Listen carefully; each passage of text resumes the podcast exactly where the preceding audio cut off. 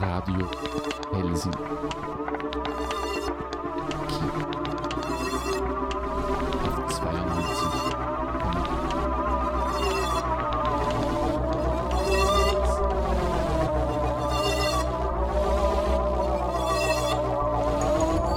Kaputt.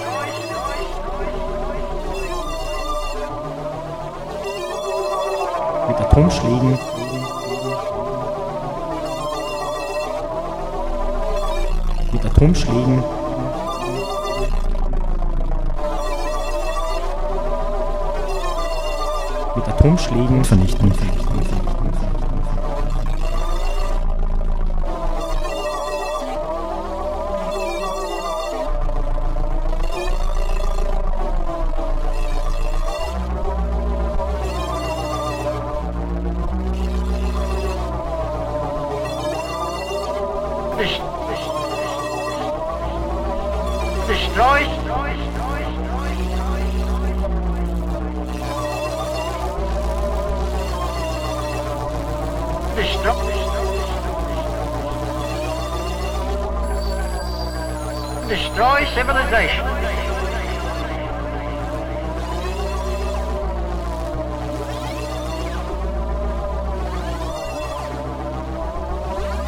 A smoldering memorial to the unknown. Vernichten. Destroy. Destruction.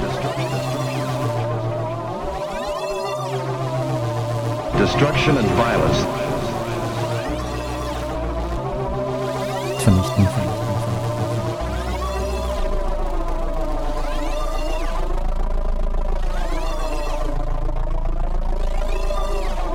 Kaputte FM. Kaputte FM. Sich eine Sache dann nicht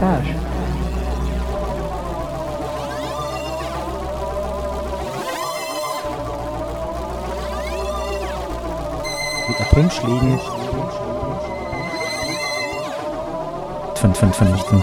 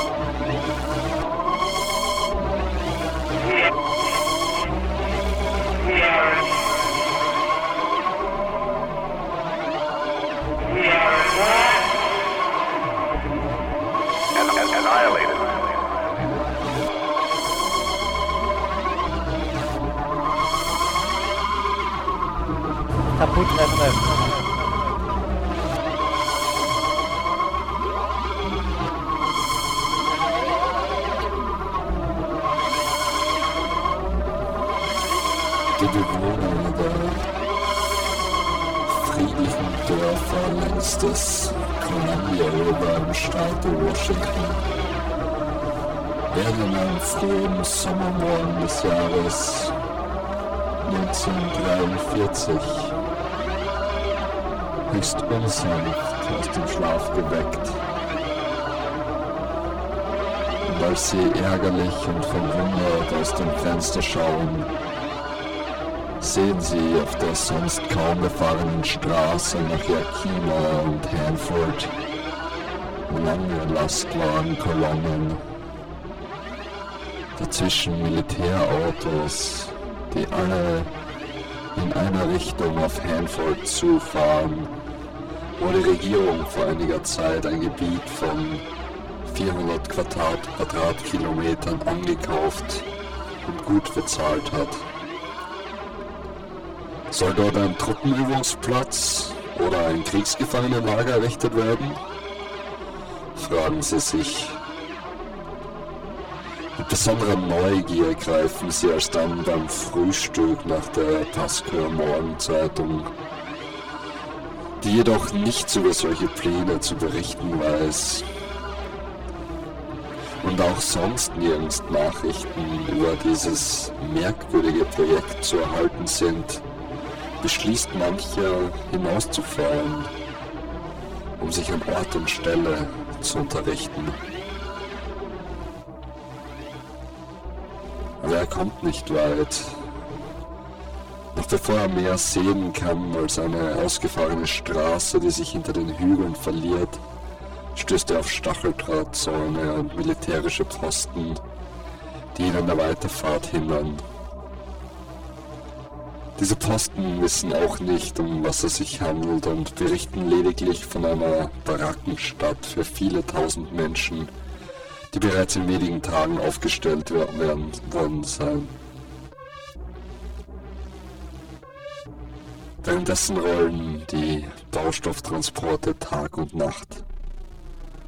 Ihnen folgen schwere Baumaschinen, die zum Teil mit eigener Kraft durch die Straßen Paskos rumpeln von weit her sieht man nachts den erleuchtenden Himmel über Hanford und hört die Geräusche der Arbeit über das friedliche Land schalten.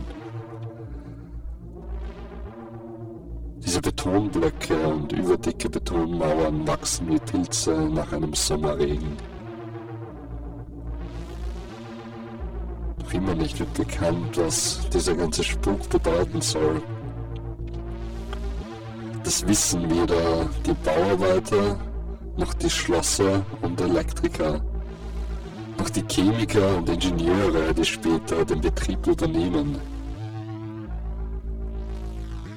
Jeder, der dort beschäftigt ist, übersieht nur seinen eigenen Arbeitskreis und bleibt unwissend darüber, was rechts und links von ihm geschieht.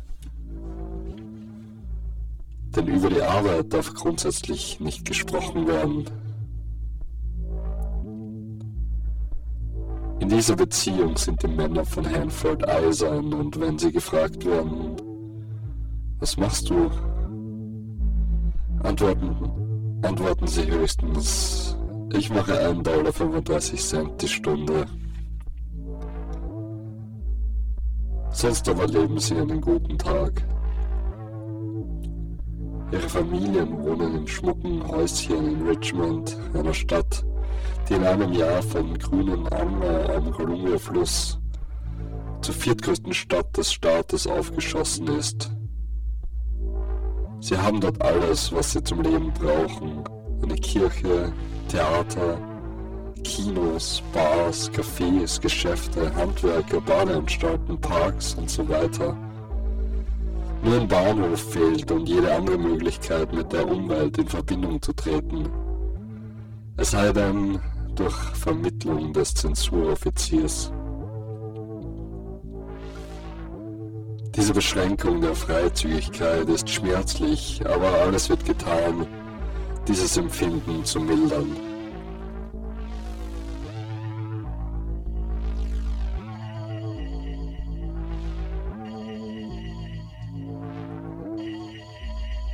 In Hanford entstehen Uranbatterien, lediglich dafür bestimmt, möglichst viel Uran in Plutonium zu verwandeln. Diese Batterien sind wesentlich größer und sehen auch anders aus als die erste in Chicago. Das rohe Uran wird in Bohrungen eines riesigen kubischen Graphitblocks eingeschoben, der von schweren Betonwänden luftdicht eingeschlossen ist. Sobald das in diesem Uran enthaltene Uran 235 zersetzt ist, werden die Stangen in Säure aufgelöst und das gebildete Plutonium auf chemischem Weg durch eine ganze Reihe schwieriger Operationen abgetrennt. Die radioaktive Strahlung der Uranbatterie selbst, wie auch die beim chemischen Trennverfahren, ist so stark, dass ein Mensch in den sicheren Tod ginge, der versuchen wollte, sich der in Betrieb befindlichen Anlage zu nähern. Darum werden alle Operationen, angefangen vom Beschicken der Batterie, über das Entleeren, Lösen, Fällen, Filtrieren und Waschen, bis zur letzten Reinigung durch ferngesteuerte Apparate ausgeführt. Und der Mensch hat in dieser seltsamen Fabrik nur die Aufgabe, in sicherer Entfernung Messgeräte zu überwachen und einige Druckknöpfe und Handräder zu bedienen. Die chemische Abtrennung des Plutoniums wird in einer zu zwei Drittel in den Boden eingegrabenen Schlucht vorgenommen die mit dicken Betonwänden eingefasst ist. Die dabei entweichenden, stark radioaktiven Verunreinigungen müssen ebenso wie die radioaktive Luft aus der Umgebung der Batterien durch Schornsteine so hoch in die Lüfte geführt werden, dass der Wind sie schnell zu unschädlichen Konzentrationen verdünnen kann.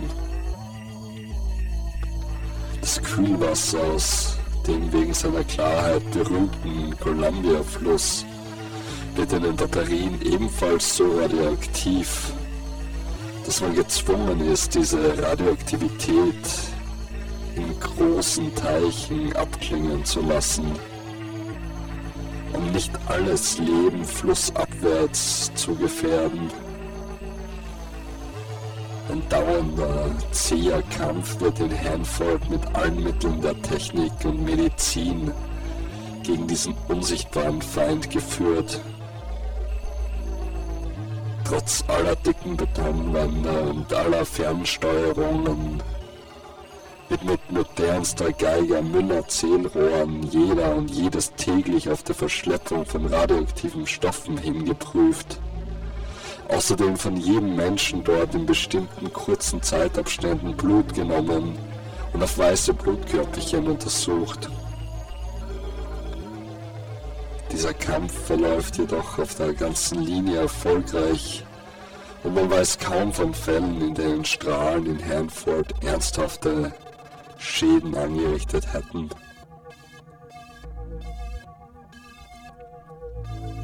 Große Mengen Uran werden verarbeitet. Große Mengen Kohle und Hilfsstoffe werden herangeschafft. Aber fast niemand hat je gesehen, dass irgendein Fertigprodukt abtransportiert wird.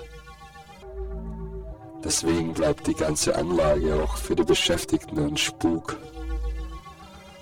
Und mancher von ihnen kämpft mit seinem Gewissen, ob er nicht irgendeinen Weg suchen muss, den Präsidenten davon zu unterrichten, dass hier in seinem Namen Millionen und Abermillionen Dollar sinnlos vertan werden. Dieses Fehlen jeder sichtbaren Produktion wird verständlich, wenn man bedenkt, dass nur der hunderttausendste Teil des Urans in Plutonium verwandelt wird, sodass eine Tagesproduktion dieser Mammutanlage von einem Kurier in der Aktentasche fortgeschafft werden könnte.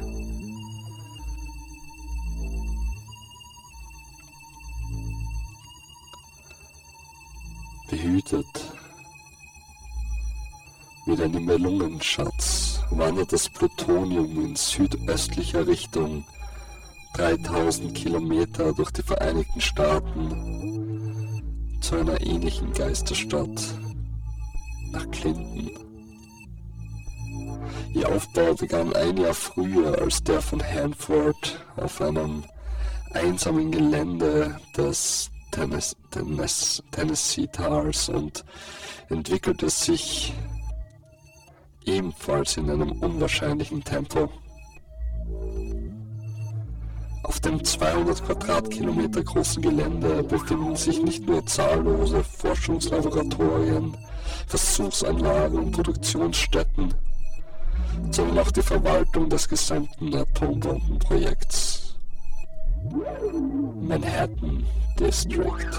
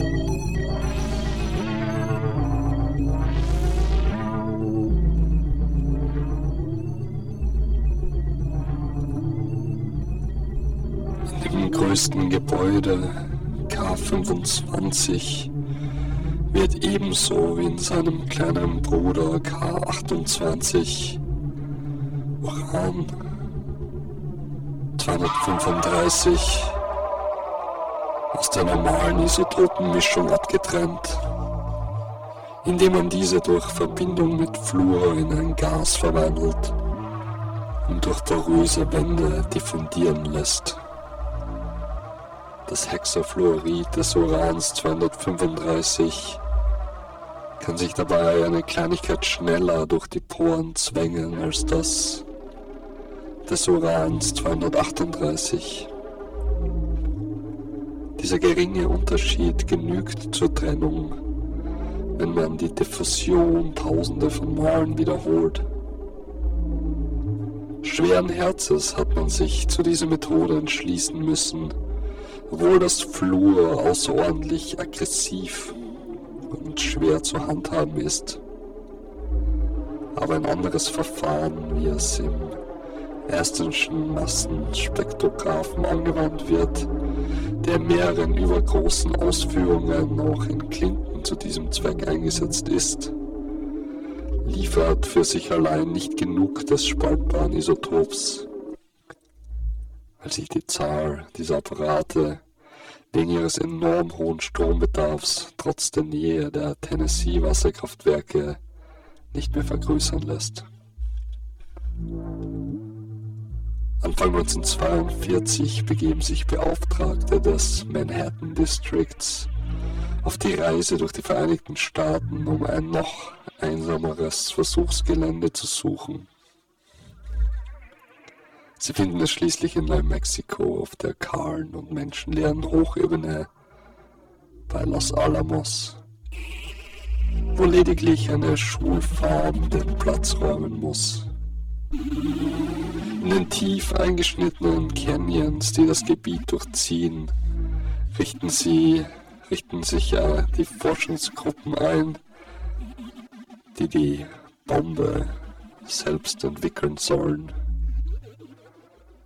Dort wächst nun die dritte Geisterstadt empor, die im Verhältnis zu Hanford, Richmond und Oak Ridge aber nur eine bescheidene Größe von wenigen tausend Einwohnern erreicht. Auf der einzigen schmalen und gewundenen Zufahrtsstraße von Santa Fe herauf bringen die ersten Autokolonnen wieder Material für Unterkünfte. Aber schon bald folgen Wagen mit Einrichtungsgegenständen für die Laboratorien, die die amerikanischen Universitäten zur Verfügung stellen damit Dr. Oppenheimer mit seinem Forschungsstab die Arbeit unverzüglich aufnehmen kann. Diese Arbeit tritt jedoch erst in ein entscheidendes Stadium, als Clinton ausreichende Menge Uran 235 und Hanford Plutonium zu liefern imstande sind.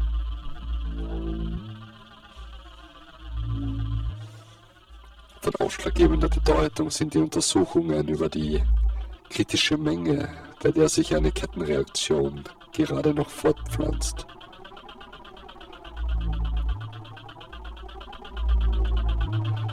Dr. Frisch baut zur experimentellen Bestimmung dieser kritischen Menge eine Guillotine, auf der ein Stück Uran 235 so durch zwei andere sich gegenüberstehende hindurchfällt, dass es die beiden im Fall einen kurzen Augenblick berührt. Aus der Beobachtung der Neutronenstrahlung während des Falles kann er bestimmen, wann die drei Stück, Stücke Uran zusammen die kritische Größe erreichen.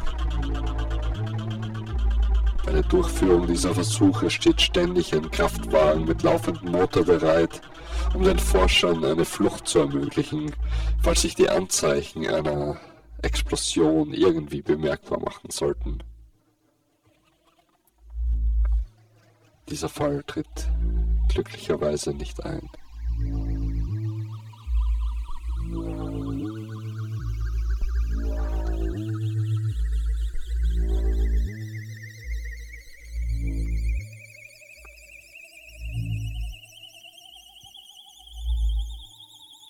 Das Herz. Das Herz der Bombe besteht aus zwei Halbkugeln von Uran 235 oder Plutonium, deren Gewicht jede für sich allein unterhalb, beide zusammen aber oberhalb der kritischen Menge liegt. Diese Halbkugeln werden bei der Explosion blitzschnell miteinander in Berührung gebracht, indem eine von ihnen durch eine Art Kanone auf die andere geschossen wird. Um zur Auslösung nicht auf eines der überall vagabundierenden Neutronen angewiesen zu sein, ist zwischen den Halbkugeln noch eine kleine Neutronenquelle aus einer Spur Radiumsalz und etwas Beryllium vorgesehen. Dieses Herz enthält eine Bleiumhüllung, den Tempel, der das Uran 235 oder Plutonium bei der Explosion so lange zusammenhält, bis die Kettenreaktion auf alle Teile übergegriffen hat.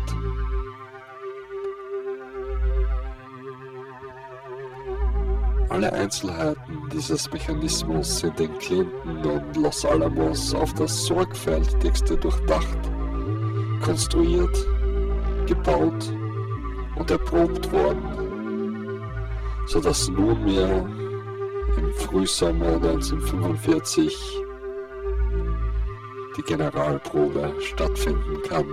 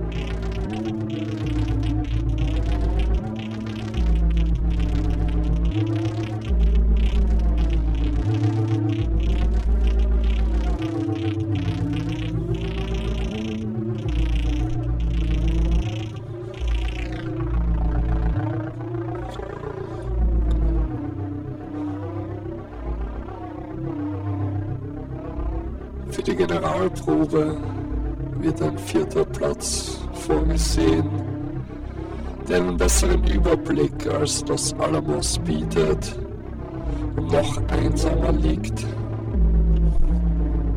Es ist dies der in der Wüste Neumexikos etwa 300 Kilometer entfernt gelegene 3600 Quadratkilometer große Luftwaffenversuchsplatz Alamo Gordo.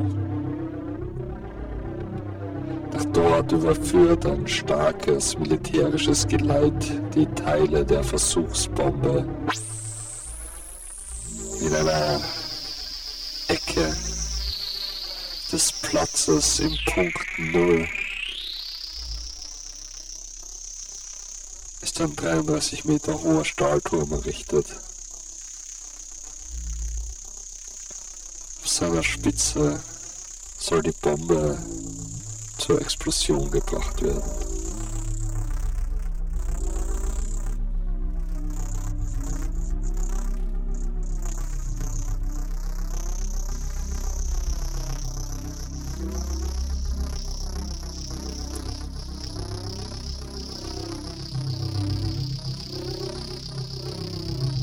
Der Antransport der Bombenteile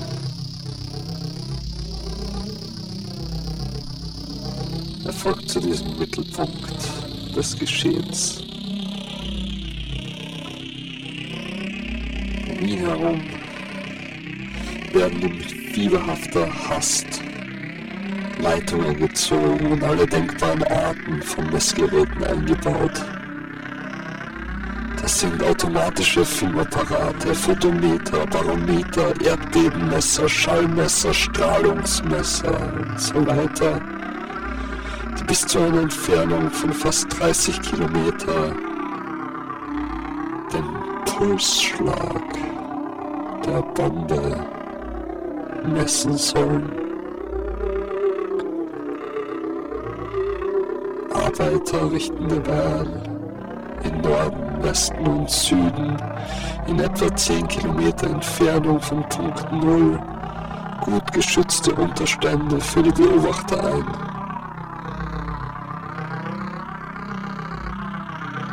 Süden gelegene S-10 ist als Befehlsstelle bestimmt, von der aus Dr. Oppenheimer den Versuch leiten will. Der Beobachtungsstand 17 in etwa 17 Kilometer Entfernung vom Punkt Null bietet den besten Überblick über das riesige, von der Sierra umzäunte, umsäumte Versuchsfeld und ist deshalb für die prominenten Gäste vorgesehen.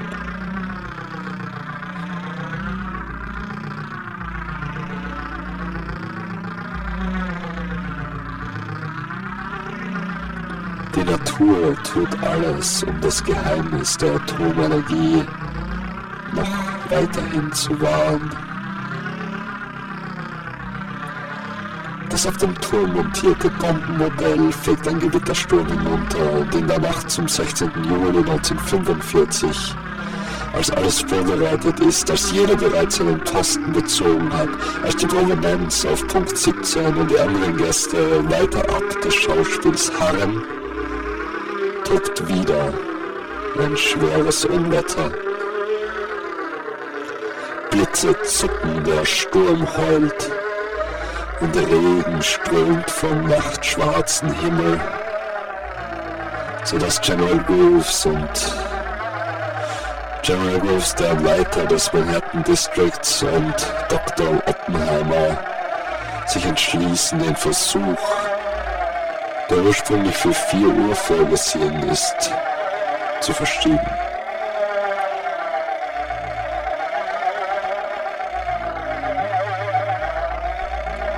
Immer wieder treten beide aus ihrem Unterstand und beobachten den Himmel, während die Zuschauer auf den anderen Punkten in der Morgenkälte frösteln und sich schließlich über ihr mitgebrachtes Frühstück hermachen.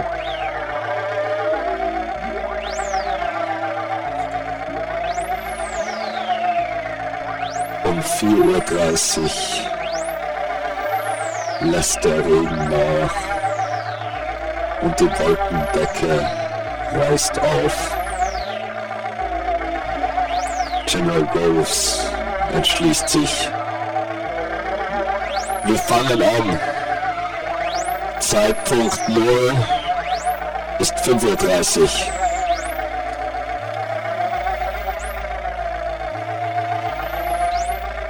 Atemloser Spannung horcht alles auf, als die sachliche Stimme Dr. Allisons im Sprechfunk vernehmbar wird. Nur wenige inhaltsschwere Worte. Minus 20 Minuten. Der Lautsprecher tickt weiter, dann minus 10 Minuten.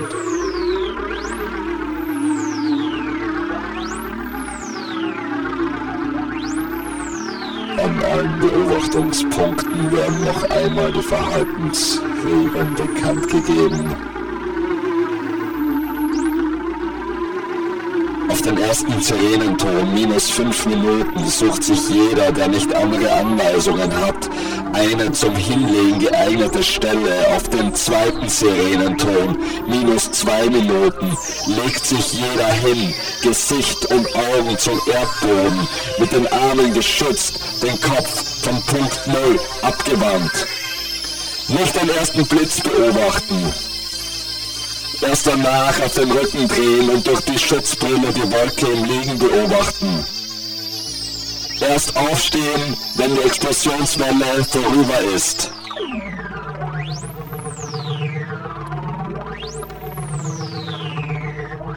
Im Lautsprecher hört man erneut die Stimme.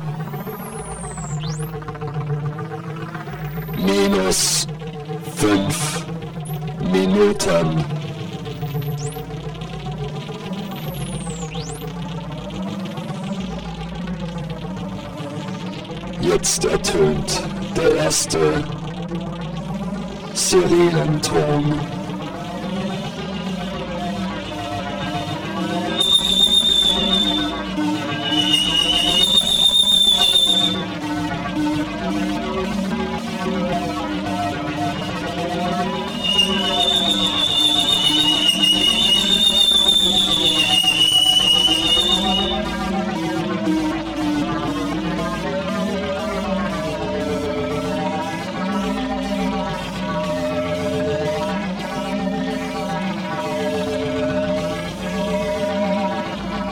17 bieten vorsorgliche Leute ihren Nachbarn Sonnenbrandcreme zum Schutz vor der Strahlung an und reiben sich mit ihr ein, mitten in der Nacht. Der Lautsprecher. Minus zwei Minuten und wieder ein Sirenenton.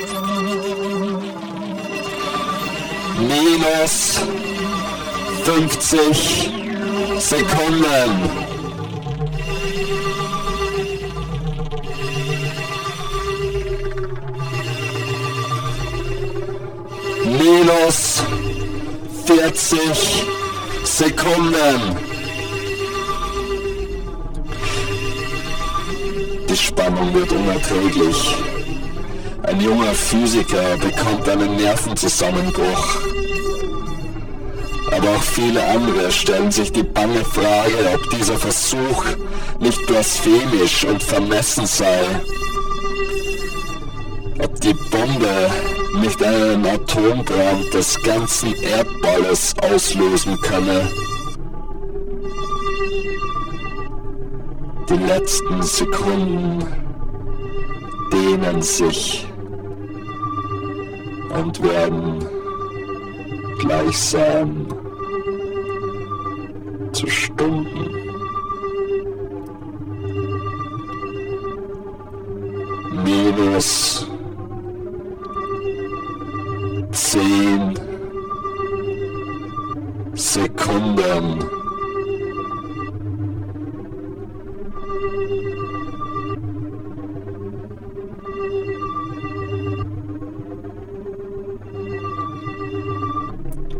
Minus fünf Sekunden.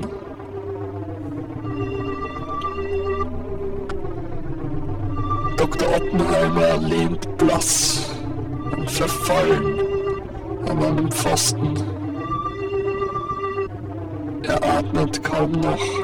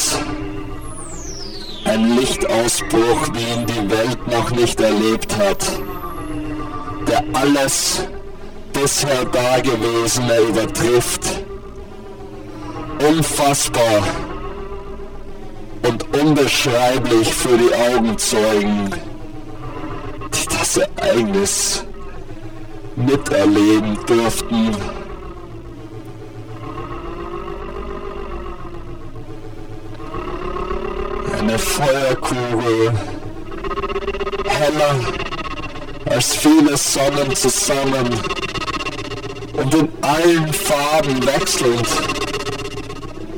Vom leuchtenden Blau zum Orange, vom Purpur zu einem giftigen Grün, wächst mit Blitzeschnelle Kilometergröße.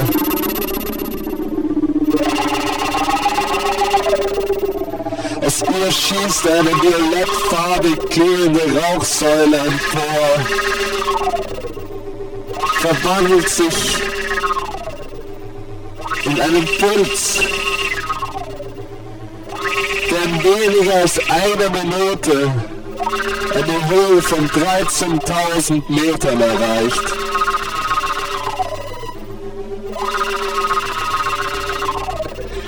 Diesem Lichtausbruch folgt eine Explosionswelle, die alle wieder zu Boden schleudert, die sich im Beobachten aufrichteten.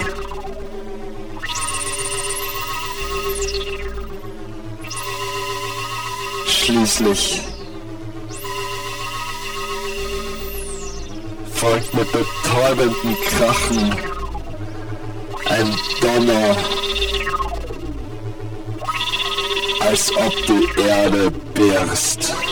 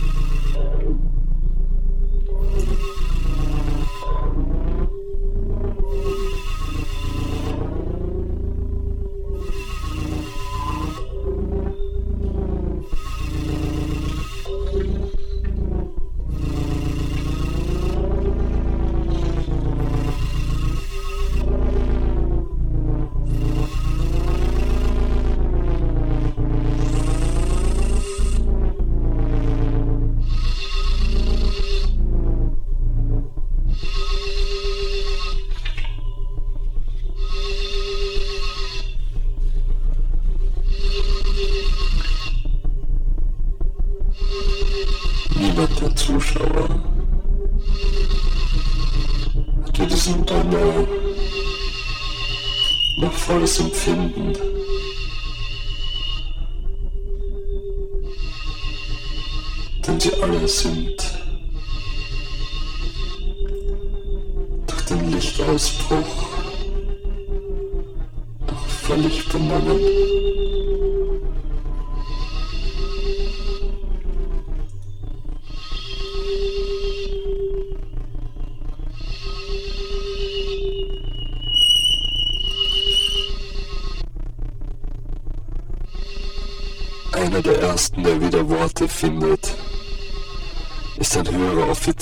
Dessen Ruhe und Kaltblütigkeit in beiden Weltkriegen sprichwörtlich waren.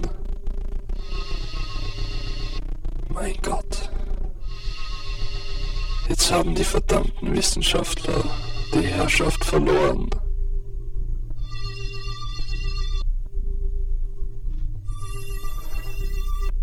Dr. Kistiakowski, einer der Schlüsselassistenten von Dr. Oppenheimer, flüstert mit bleichen Lippen.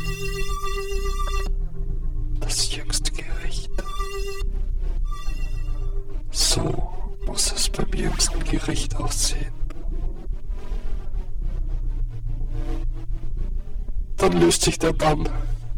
Die Zuschauer fallen sich in die Arme, schütteln sich die Hände und beglückwünschen sich zu dem gelungenen Versuch. Zehn Minuten später trifft General Farrell auf General Groves und ruft ihm zu, der Krieg ist aus. Dieser antwortet, ja, er ist aus. Er ist aus, wenn wir erst ein oder zwei von diesen Bomben auf Japan abgeworfen haben.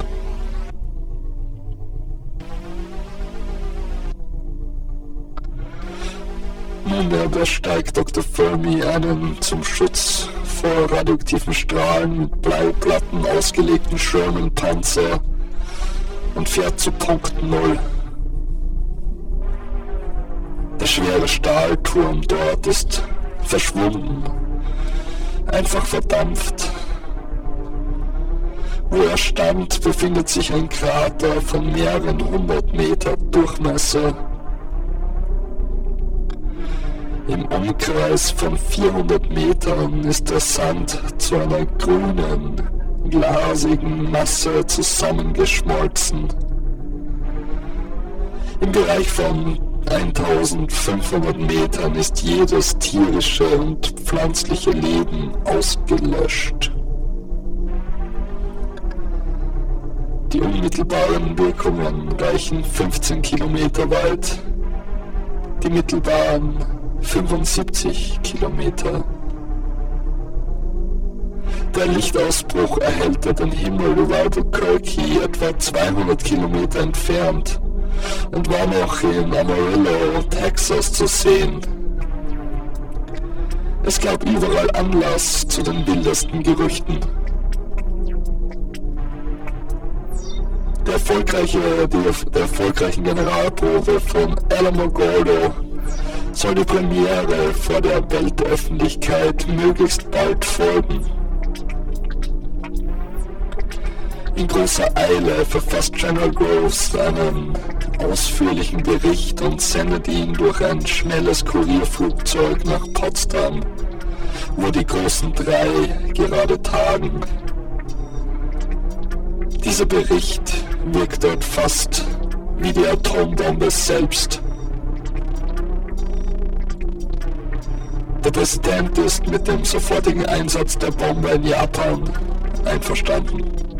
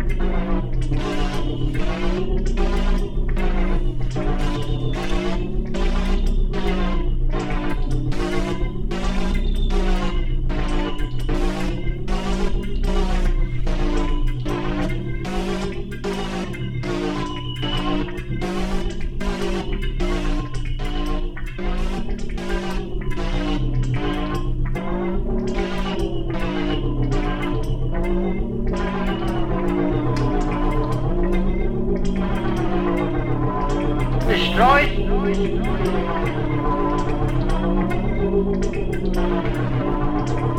Gestreut.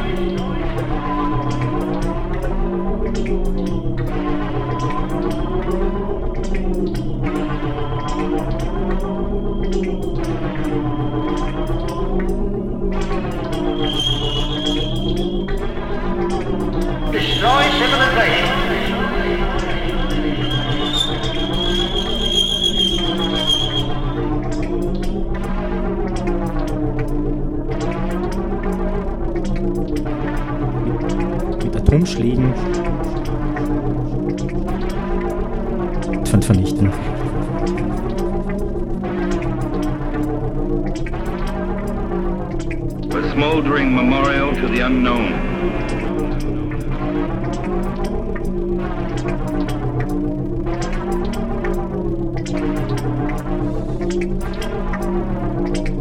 Die.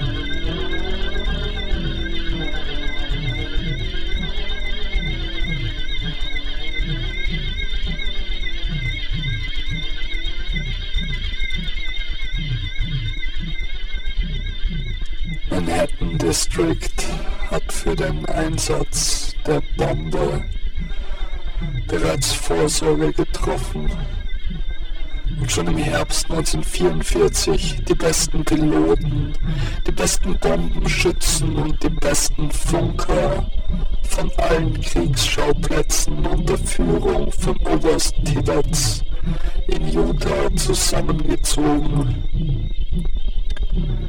Aus ihnen wird die 509. Gruppe des 313. Geschwaders des 21. Bomberkommandos der 20. Luftflotte zusammengestellt. Und durch tägliches, härtestes Training zu einer Elitegruppe von B-29 Bombern zusammengeschweißt.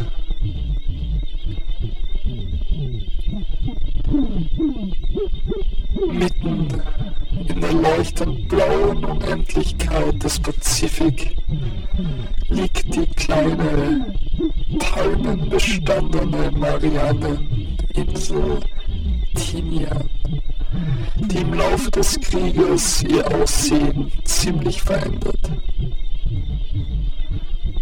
Viele der Palmen mussten einem großen Flugplatz weichen, dessen drei lange Betonrollbahnen auch den schweren B-29 Start und Landung gestatten. Den Abstellnischen stehen hunderte von schweren Bombern, die im Sommer 1945 Nacht für Nacht gegen das Kaiserreich fliegen. Rings um das Flugfeld herrscht in den Werkstätten und Unterkünften reges Leben. Dorthin wird die 509. Gruppe im Frühjahr 1945 verlegt. Aber ihre Hoffnung, mit den großen Geschwadern nach Japan fliegen zu können, erfüllt sich nicht. Stattdessen wird sie gänzlich isoliert und muss wegen ihrer Einzelflüge mit verhältnismäßig harmlosen Bomben nicht nur den Spott der Kameraden, sondern auch den des japanischen Rundfunks erdulden.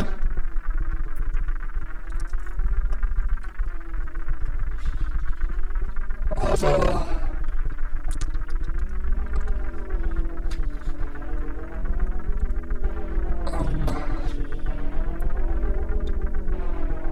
5. August um 10 Uhr abends Marianenzeit kann Oberst Tippertz endlich sechs seiner Flugzeugbesatzungen zur Befehlsausgabe in den neu gebauten, scheunenähnlichen Versammlungsraum rufen und ihnen Folgendes mitteilen.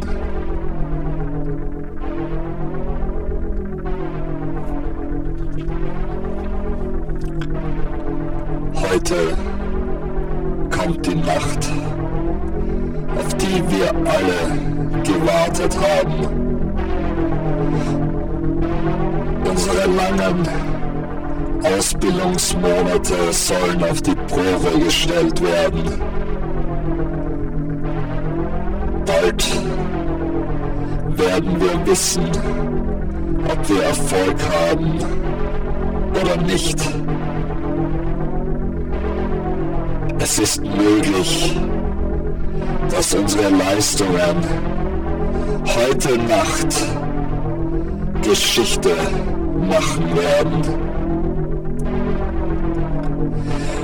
Wir begeben uns auf einen Flug, um eine Bombe abzuwerfen, die sich grundsätzlich von jeder anderen unterscheidet, die Sie jemals gesehen oder von der Sie jemals gehört haben. Diese Bombe hat eine Zerstörungskraft, die der von 20.000 Tonnen Trinitrotoluol entspricht.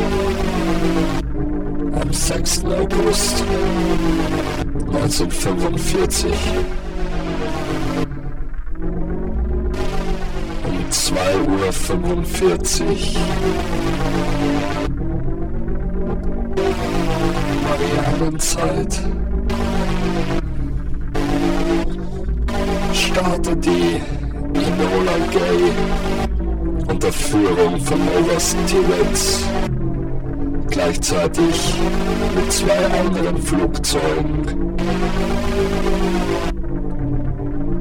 In ihrem Bombenschacht setzt Kapitän Parsons die Atombombe während des Fluges endgültig zusammen. Von einem der drei vorausgeflogenen Wetterflugzeuge trifft unterwegs die Nachricht ein,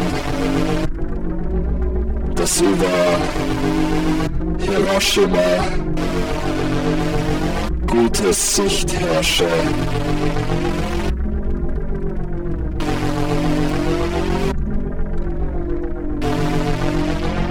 Diese Wettermeldung ist das Todesurteil für Hiroshima als Stadt und für einen großen Teil ihrer 400.000 Einwohner.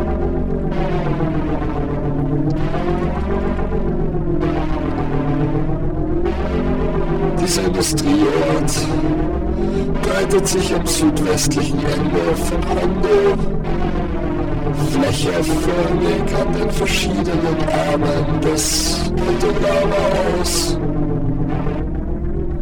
Wie so oft hat es auch wieder in der Nacht zum 6. August Fliegeralarm gegeben, ohne dass die Bomben fielen. Bewohner haben sich an die amerikanischen Geschwader schon so gewöhnt, dass sie von einzeln anfliegenden Flugzeugen keine Notiz mehr nehmen. So achten sie auch nicht auf die Enola Gay, die pünktlich um 8.15 Uhr Japan-Zeit beziehungsweise 9.15 Uhr Marianenzeit wie vorgesehen zum Angriff ansetzt.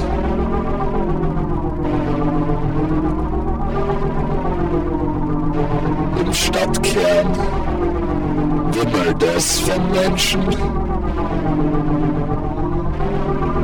Arbeiter sind auf dem Weg zu ihren Arbeitsstätten und die Schulkinder auf dem Weg zur Schule. Als der Bombenschütze Major T.W. Ferriby die Atombombe ausklingt.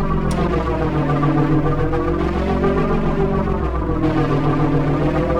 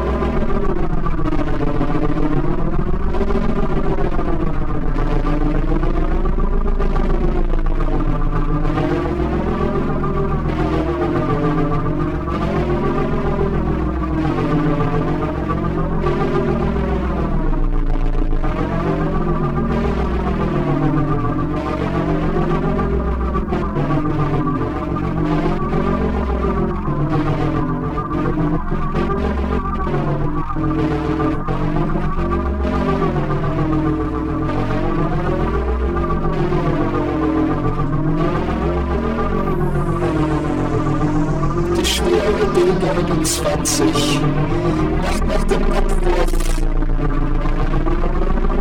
Einen Satz nach oben.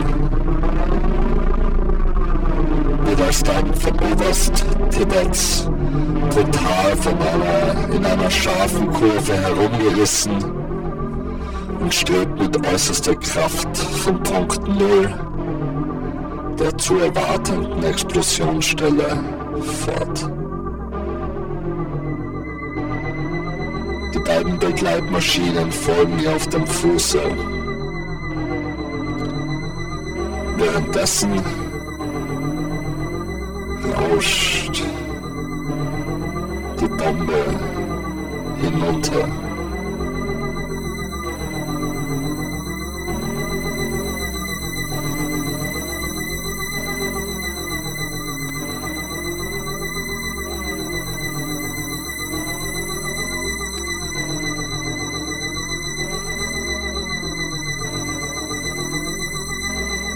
Ihr Zünder ist auf 800 Meter Höhe eingestellt.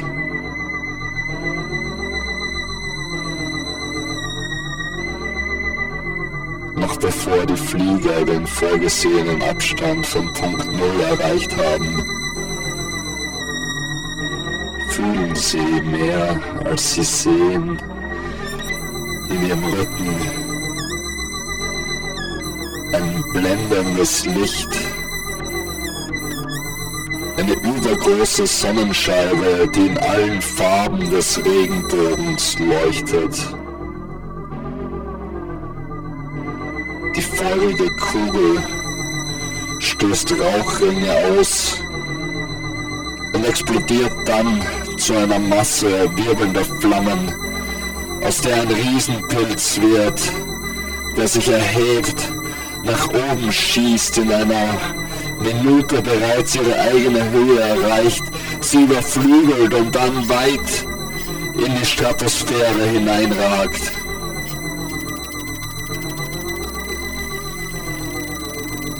Explosionswolke wird die Enola Gay in 10.000 Meter Höhe wie durch einen Wirbelsturm in die Luft gehoben und hin und her geschüttelt, sodass der Pilot all seine Kunst aufbieten muss, um heil dem Hexenkessel zu entkommen.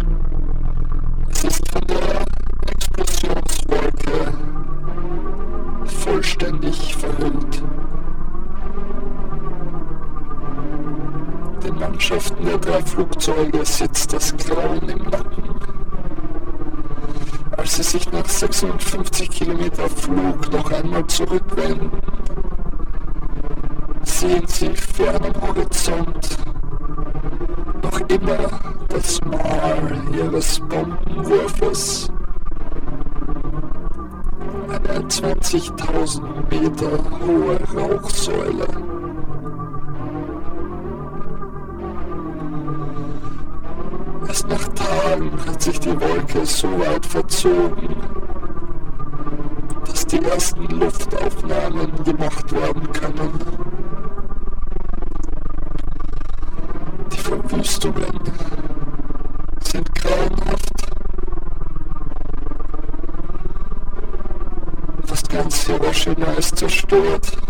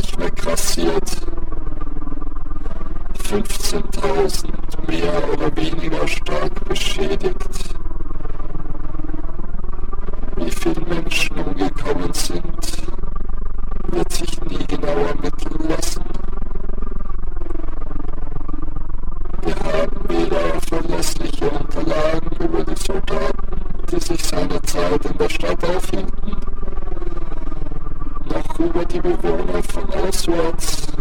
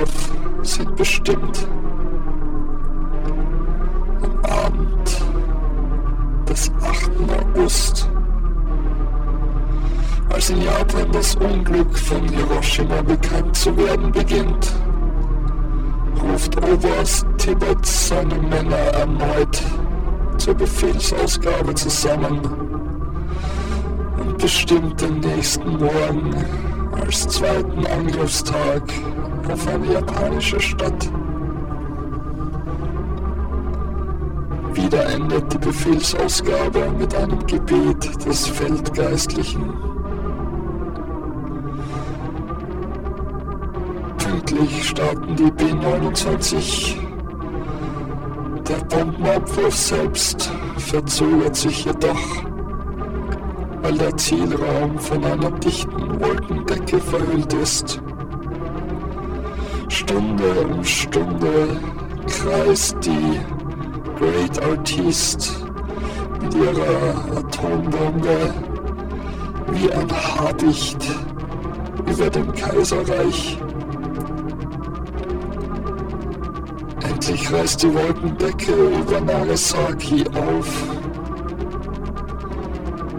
Um 12.01 Uhr wird die Bombe ausgeklinkt und rauscht auf die von ihrem Unglück noch nichts ahnende Stadt hinunter.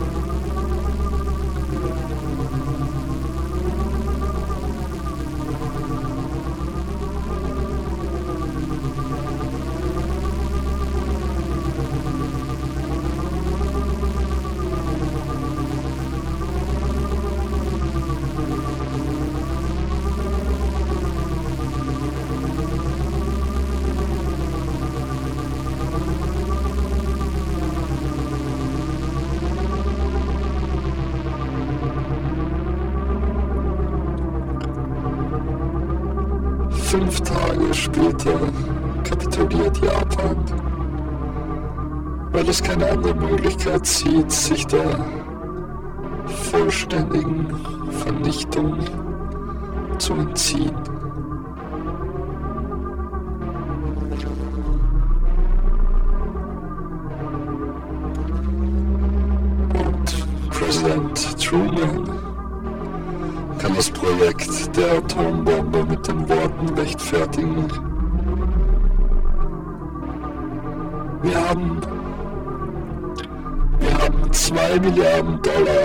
Größte Spiel in der Geschichte gewagt.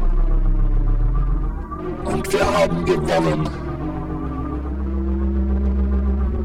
Das größte Wunder liegt jedoch nicht im Umfang des Unternehmens, nicht darin, dass es geheim gehalten werden konnte und auch nicht in den Kosten, sondern vor allem Leistung der Wissenschaftler, die viele unendlich komplizierte Einzelheiten des Wissens vielen Menschen auf den verschiedensten Gebieten des Wissens eigen zu einem großen Plan zusammenfassten, der sich schließlich verwirklichen ließ.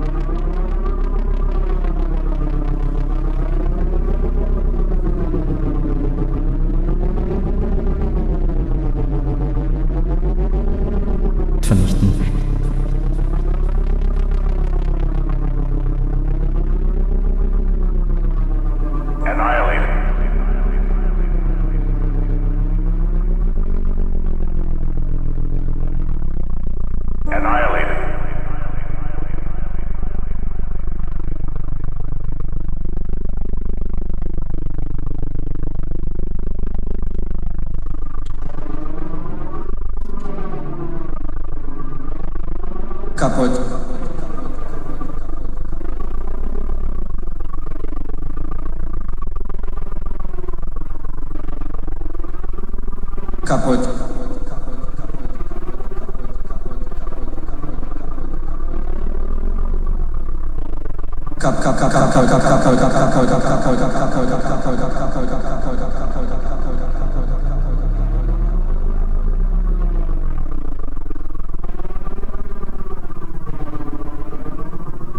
Kaputte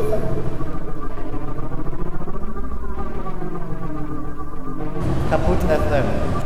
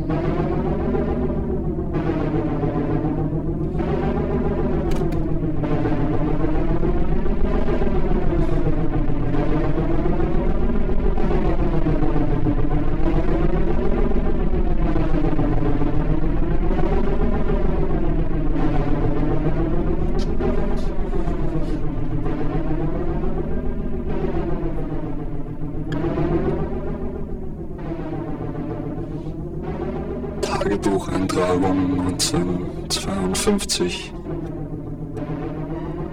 Pah, machte einer, als ich kurz vor Frankfurt aus dem Schlaf auffuhr.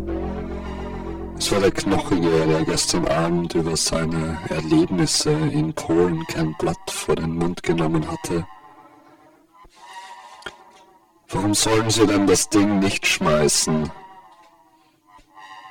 Mit sie meinte er, wie sich sofort herausstellte, die Amis und mit dem Ding die Atombombe.